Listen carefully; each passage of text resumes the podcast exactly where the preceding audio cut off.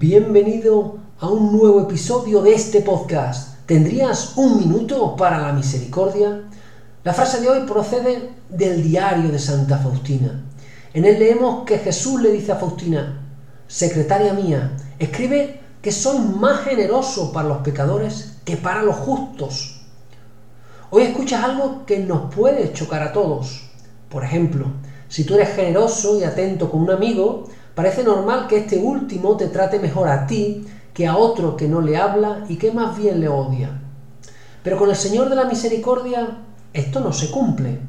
Es más como un médico que dedica poco tiempo al que se encuentra prácticamente bien y solo tiene un pequeño malestar y por contra gasta toda su energía y buen hacer con la persona que está realmente muy enferma.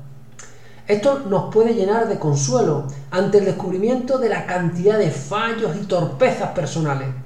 Cuanto más pecador te sientas, tanto mayor será la generosidad de la misericordia de Dios contigo.